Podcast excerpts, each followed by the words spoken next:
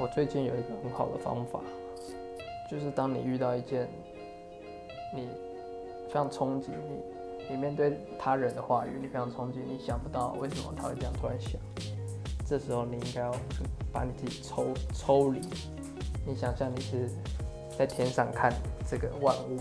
看这个世界，然后心中默念阿弥陀佛，你瞬间你心里你就会感受到，这也不是什么大不了的事情。就是有些事情就是这样，Let it be，就是这种感觉。那回到凡间的时候，你又要想说，你还是可以好好的沟通，你不用对他所说的话抱有太多的情绪，就把它当做就是一句话进到你的脑海里，然后又从你的脑海里出去，就这样。